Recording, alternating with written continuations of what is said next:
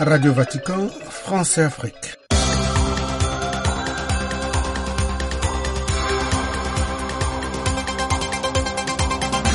Amis auditeurs, bienvenue à l'écoute de ce programme. L'actualité de l'Église est marquée par la poursuite des exercices spirituels du temps de carême pour le pape François et la curie romaine entamée le dimanche 18 jusqu'au vendredi 23 février. Pendant ce temps, les activités du Saint-Père sont suspendues. Nous nous rendrons au Gabon pour vous parler du message de carême de l'archevêque de Libreville. L'entrée en carême nous conduira également au Cameroun et en République démocratique du Congo. L'actualité politique et sociale en Afrique concernera le Sénégal, la République démocratique du Congo et le Niger. La deuxième partie de ce programme consacré à l'invité du jour concernera l'église qui est en Guinée. Nous en parlerons avec l'évêque de Nzérékoré.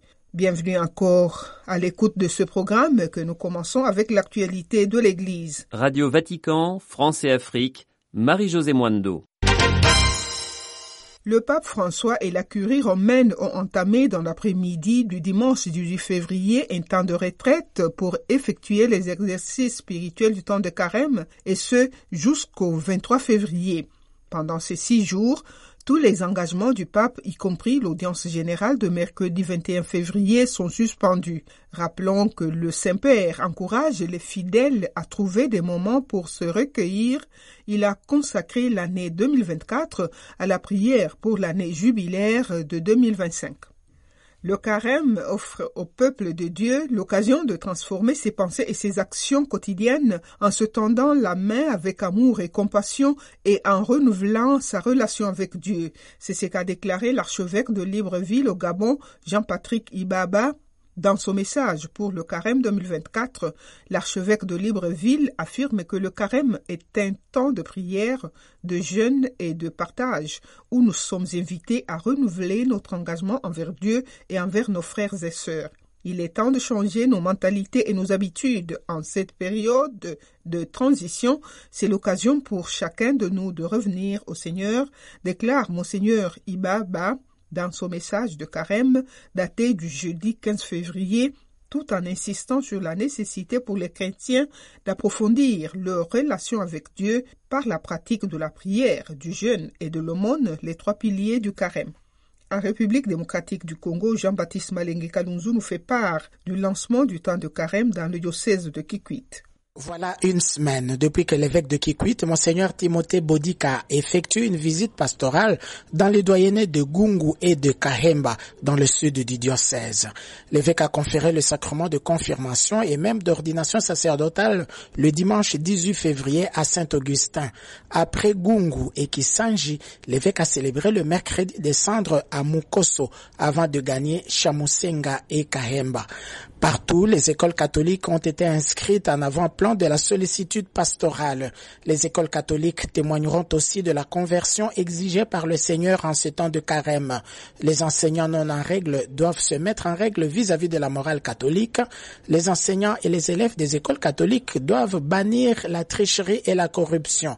Et l'évêque de Kikwit a rappelé notamment l'appel du Saint-Père François qui avait réuni les jeunes dans le stade des martyrs à Kinshasa le 2 février 2023 lors de sa visite pastorale en République démocratique du Congo. Si quelqu'un te tend une enveloppe, disait le pape François, te promet des faveurs et de richesses, ne tombe pas dans le piège, ne te laisse pas tromper dans le marais du mal.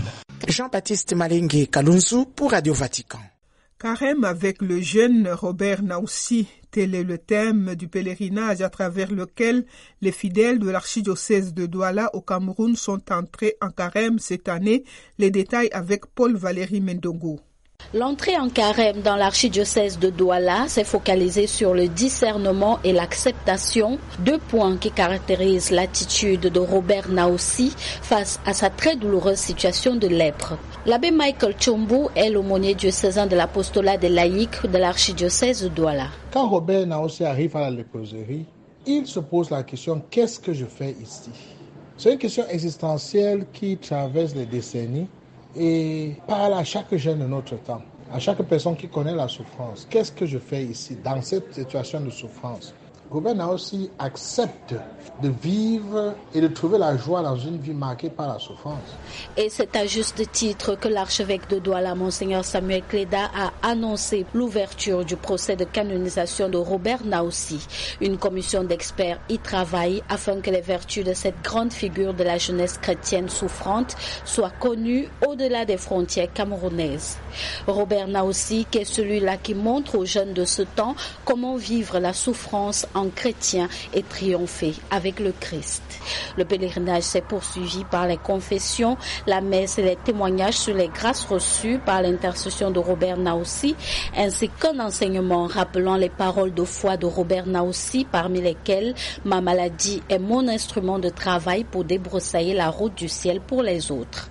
Paul Valéry Mondogo, DDA pour Radio Vatican. Dans quelques instants, l'actualité sociopolitique. L'actualité politique et sociale sur le continent africain nous conduit d'abord au Sénégal où 15 des 20 candidats retenus en janvier pour la présidentielle réclament que l'élection ait lieu au plus tard le 2 avril. Les Sénégalais qui devaient voter dimanche prochain ignorent quand ils se rendront aux urnes après une séquence inédite au cours de laquelle le président sortant Macky Sall a décrété le report de l'élection et le Conseil constitutionnel a invalidé sa décision. Cet enchaînement a déclenché une nouvelle et vive querelle sur la tenue de la présidentielle avant ou après le 2 avril, date d'expiration officielle du mandat du président sortant. La dispute porte aussi sur une reprise à zéro ou non du processus qui avait vu le Conseil constitutionnel homologuer 20 candidatures en janvier. En République démocratique du Congo, au moins 15 personnes ont été tuées samedi par des miliciens en Ituri, deuxième attaque de civils en moins d'une semaine dans cette province troublée du nord du pays. Cette fois encore, la population et les responsables locaux accusent les miliciens Codeco, Coopérative pour le développement du Congo, un groupe armé qui affirme défendre les intérêts de la communauté Lendu face à la communauté Emma. L'Ordre des avocats du Niger a dénoncé de graves violations des droits de personnes visées par une commission anticorruption créée par le régime au pouvoir depuis le coup d'État de juillet 2023 qui a renversé le président Mohamed Bazoum.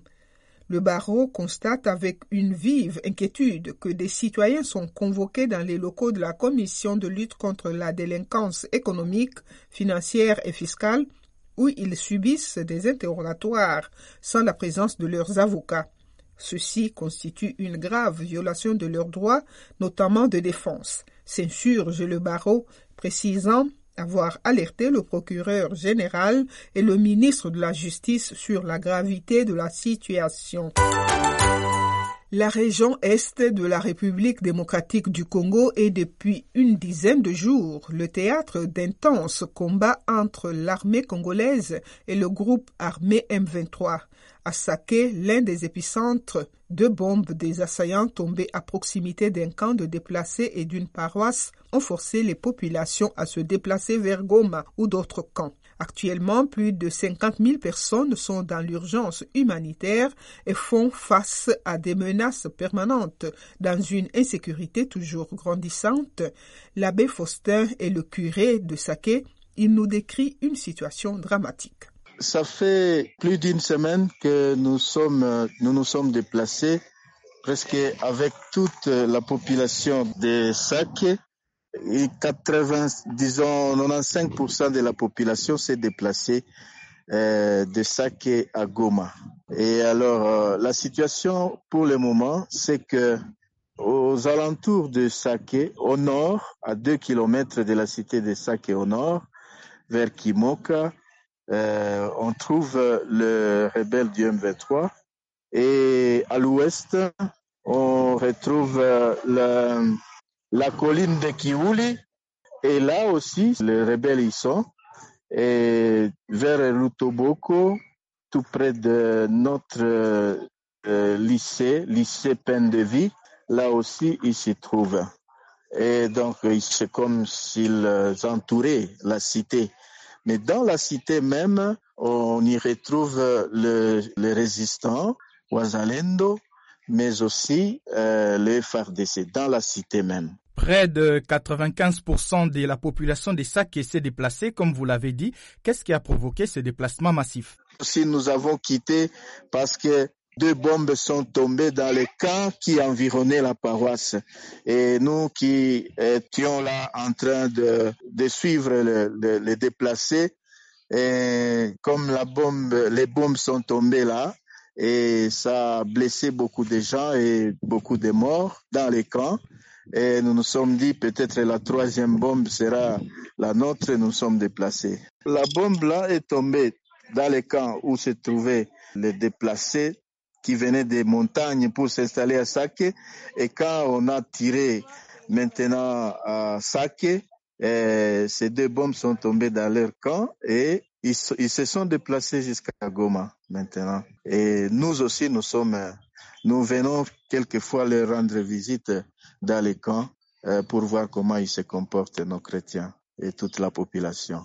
C'est ça. Donc, les camps sont, il y a beaucoup, beaucoup de, de déplacés, des sacs et il y a d'autres qui sont euh, accueillis dans les, les familles d'accueil. À combien évaluez-vous le nombre de déplacés des sacs vers d'autres camps ou vers des familles d'accueil? Les déplacés qui sont venus de Saké et de toutes les succursales de la paroisse, ça peut être évalué à 50 000, 50 000 ou 60 000 déplacés. Tous ces déplacés, il y a ceux qui sont accueillis dans les, les familles d'accueil et d'autres sont dans les camps. Disons, nombreux sont dans les camps. Les camps à Mugunga, à Kiuli, à Bulengo et, et partout ailleurs. Tous les camps qui étaient à Sake, c'est même vidé jusqu'à jusqu'à Mugunga, jusqu'à Goma, je, je veux dire. Tous les camps qui environnaient même la paroisse. Sake est encerclé, comme vous l'avez dit. La menace de M23 reste donc omniprésente. Tout à fait. Il y a, comme je vous disais tantôt, ils sont à deux kilomètres de la cité, de gauche à droite, au nord, au sud à, à l'ouest. Donc la menace, je peux dire, elle est imminente parce que en fait, c'est pourquoi justement les gens ne rentrent pas. Et ceux qui peuvent rentrer, c'est juste pour récupérer l'une ou l'autre chose et quelques nourritures et pour revenir encore à Goma. Comment se présente la situation humanitaire actuellement? La situation humanitaire, je, je peux dire, euh, les organismes essaient de, faire ce qu'ils peuvent, mais il y, a, justement cet afflux, il y a beaucoup de gens. Il y avait déjà des camps là à Bulengo et à, disons, à Mugunga. Maintenant, avec cette nouvelle vague, euh, il y a maintenant une surpopulation dans les camps. Alors les humanitaires, ils font ce qu'ils ce qu'ils peuvent, même la Caritas, notre Caritas, Caritas diocésaine, euh, essaie de faire ce qu'elle peut, mais il y a, y a vraiment un besoin, euh, un grand besoin, si je peux le dire ainsi, parce que les, les, gens, il y a même ceux qui sont encore à la belle étoile parce qu'ils n'ont pas de bâches, il y a ceux qui viennent de passer le, une semaine sans avoir reçu euh, quelque chose à mettre sous la dent. Et c'est ça. Donc, ils se débrouillent comme un diable dans l'eau bénite, quoi. L'abbé Faustin, curé de la paroisse Miséricorde divine de Saké dans la province du Nord Kivu, à l'est de la République démocratique du Congo, il répondait aux questions de Stanislas Kambashi. Invité du jour.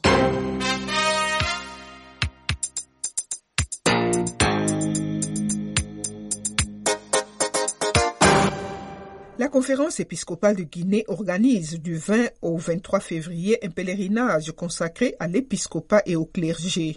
Monseigneur Raphaël Bala Guilavogui, évêque de Nzérékoré, nous en parle.